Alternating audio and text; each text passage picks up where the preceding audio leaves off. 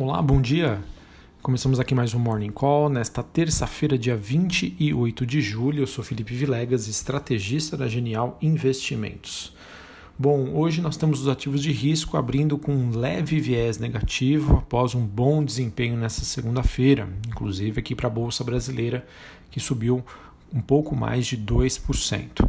É, para essa terça-feira, destaque para a queda então das commodities, a alta do dólar e também o movimento reverso com que a gente observou é, as, no caso aí as movimentações dos ativos de risco nos últimos dias. Então nós temos nesta manhã o ouro com uma leve baixa após sete altas seguidas, ele que se mantém ainda abaixo do, dos 2 mil dólares a onça Troy, enquanto o dólar tem baixas moderadas contra as moedas de países emergentes. O S&P futuro opera com uma leve baixa e o Stock 600, que é uma espécie de Ibovespa do velho continente europeu, reverteu alta, né? ou seja, ele estava em alta agora passa para campo negativo em meio aos impactos dos resultados corporativos que foram divulgados. As moedas emergentes, parte do real, têm quedas moderadas. Em relação às commodities, o petróleo tem uma ligeira baixa, mesmo assim se mantém ao redor dos 41 dólares o barril, o contrato negociado na Bolsa de Nova York, e os metais apontam para desempenhos mistos em Londres, enquanto o minério de ferro se recupera após dois dias de queda na China. Bom, pessoal, é, nesta manhã não temos nenhuma novidade significativa. É um pouco mais do mesmo do que a gente vem monitorando é, recentemente.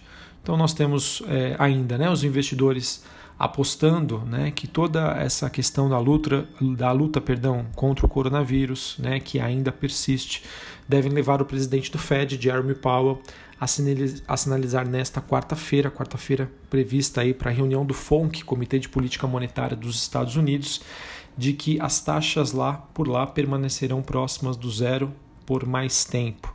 Isso é o que vem justificando esse movimento de queda do dólar, de enfraquecimento do dólar frente a outras moedas e busca por ativos como ouro e a prata. É, como eu já disse, né, essa questão do coronavírus ainda passa a ser um motivo de, de, preocupação, com autoridades de saúde enfrentando casos crescentes em países que vão desde o Japão até a China e a Alemanha, e isso acaba é, resultando em uma dificuldade em conter a pandemia. Além disso, nós também tivemos que os republicanos do Senado americano teriam apresentado uma proposta é, de um trilhão de dólares em estímulos como um primeiro passo para negociar um acordo com os democratas que ofereceram seu próprio plano esse plano de 3,5 trilhões de dólares. Enquanto não se decide né, qual é o tamanho do pacote, a tendência natural do mercado é de, de apresentar uma movimentação em que o investidor se torna mais conservador. Quando eu falo conservador, é realizando lucros né, e tendo uma, sendo mais, digamos, é, cauteloso na hora de fazer as suas escolhas. Sobre a agenda do dia, é, nós temos, deixa eu pegar aqui, Uh, nos Estados Unidos, a gente tem dados de confiança do consumidor às 11 horas da manhã e no Brasil, às 8 horas, é, custos de construção, dado da FGV, às 10 e meia, criação de empregos formais, uh, no mesmo horário, investimentos estrangeiros direto e saldo em conta corrente. Esses últimos indicadores referentes aqui a Brasil. Bom, em relação ao noticiário político barra econômico, é, quero destacar aqui a saída do MDB e do Democratas, ele que, eles que se afastaram do Centrão e acabam enfraquecendo a base aliada é, de Jair Bolsonaro. Tá?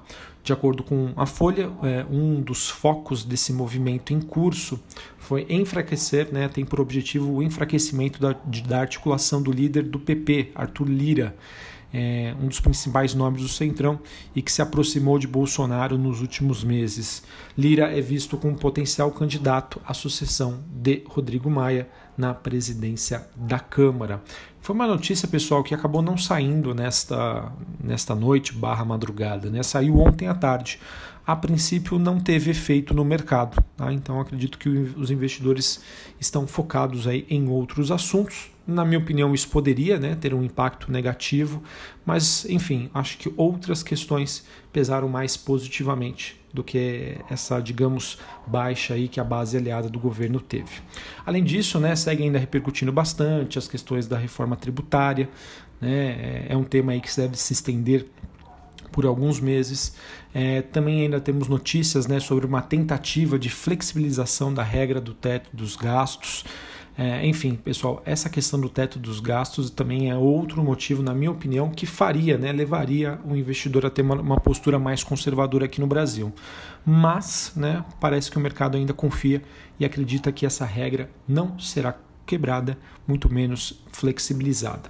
E também é, temos notícias aí sobre as questões aí do que o governo estaria preparando uh, para a questão da ampliação do Bolsa Família. Né? Isso deve ser também endereçado aí ao Congresso nos próximos dias ou semanas. Bom, para a gente finalizar aqui, agora falar, falando sobre o noticiário corporativo. Muita coisa, hein, pessoal? É, bom, primeiro falar sobre os IPOs. É, temos a notícia de que o IPO da Pag Menos pode levantar cerca de um bilhão de reais o preço que será definido em 31 de agosto. A, a faixa de preço foi definida entre 10,22 a 12,54 segundo o prospecto preliminar da oferta. Esse período de reserva que se encerra somente em 27 de agosto. Falando em IPO, a Enjoei, a plataforma de intermediação de vendas de produtos na internet, teria contratado um grupo de bancos para coordenar o seu IPO.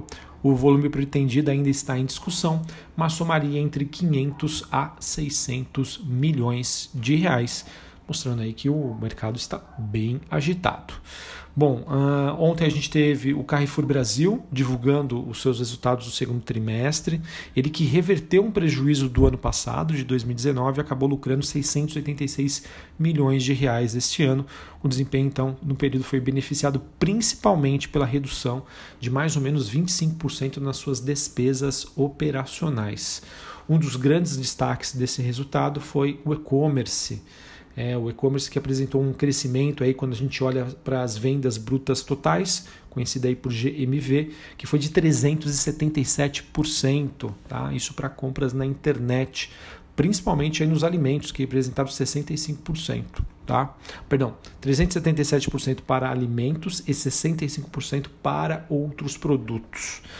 Tá? Então, realmente mostra que teve um forte crescimento, o resultado foi muito positivo, inclusive esse resultado está, é, está interferindo, né? interferindo de maneira positiva é, na, cota, na cotação do Carrefour lá da Europa. Tá? Foi um resultado realmente que surpreendeu o mercado e aquilo que eu comentei com vocês recentemente tudo, né, que nessas, é, nessa segunda temporada de balanços, tudo que as empresas puderem ressaltar que tiveram um resultado menos pior ou melhor né, do que o mercado esperava, e isso foi influenciado pelo e-commerce, sem sombra de dúvida, acredito que tem, é, seja muito bem recebido pelo mercado.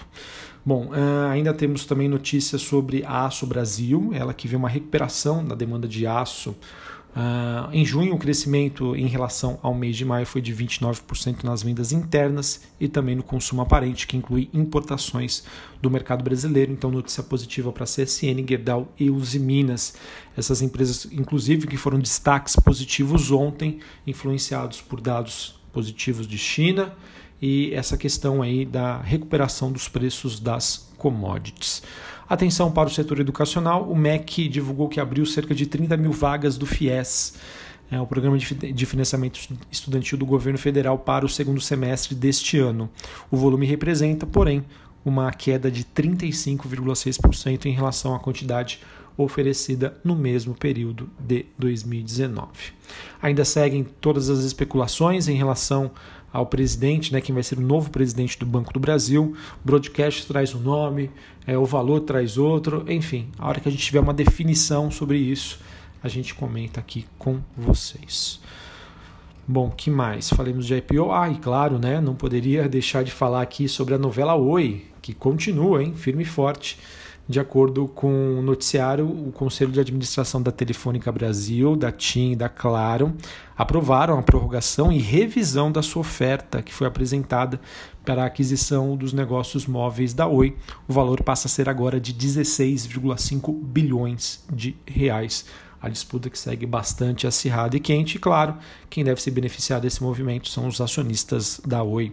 A Oi, inclusive, pessoal, de acordo com notícia é, do Valor, ela fechou uma parceria com a fintech ContaZap. Elas fecharam um acordo para a criação de uma joy venture de uma conta digital para clientes da empresa de telefonia. A proposta é buscar clientes desbancarizados dado a maior penetração do celular do que uma conta bancária. Ou seja, as pessoas hoje têm mais contas de celular do que uma conta bancária. E mirando assim o público de baixa renda, acredito eu que essa notícia tende também a ser bem recebida pelo mercado que mais? É, de acordo com o um estudo do BTG Pactual, é, ele, ele que projeta as entradas da PetroRio e a, da Exetec no Ibovespa a partir de setembro a carteira teórica do Ibovespa, que é revisada a cada quatro meses. Em setembro nós teremos um novo índice, projeção de nenhuma saída, não deve haver retiradas para a entrada de PetroRio e Ezetec. Notícia positiva em questão de fluxo é, para as ações dessas duas companhias, em termos de fundamentos, não muda nada. Para finalizar, tivemos nesta madrugada, nesta noite, né, podemos dizer, de 27 de julho, é, em que a AHB Participações, ela que é acionista controladora da STT, ela venceu o processo aí da BNDES Participações, né, com a paravenda da sua participação na companhia. A companhia diz que recebeu, né, por correspondência do BNDES, as informações nesta noite, na noite de 27 de julho, tá? Essa foi uma proposta que teria sido feita ontem. A Eneva fez uma contraproposta e agora parece que foi firmada. Eu não me lembro agora de cabeça os valores, mas eu acredito que ontem, né, com a movimentação positiva da STET, ela já deva ter corrigido aí essas questões da oferta. Pode ser que suba um pouquinho mais hoje com a definição disso. E notícia negativa para a Eneva, né? A Eneva que eu acredito que possa ter uma os preços podem cair hoje por conta da confirmação de que a sua proposta não teria sido aceita. Beleza? Bom, pessoal, então essas são as notícias desta terça-feira é, neutra em termos de movimentação internacional, mas bastante agitada uh, da parte corporativa. Então vamos aguardar aí para ver como que a gente acompanha. Lembrando, pessoal, uma semana pesadíssima em termos de divulgação de, de dados macroeconômicos, agenda de balanços. Quase que eu me esqueço aqui. Olha, hoje, após fechamento do mercado, Cielo, CSN, Minerva e Smiles divulgam seus números referentes ao segundo TRI. Um abraço, um bom pregão e até a próxima. Valeu!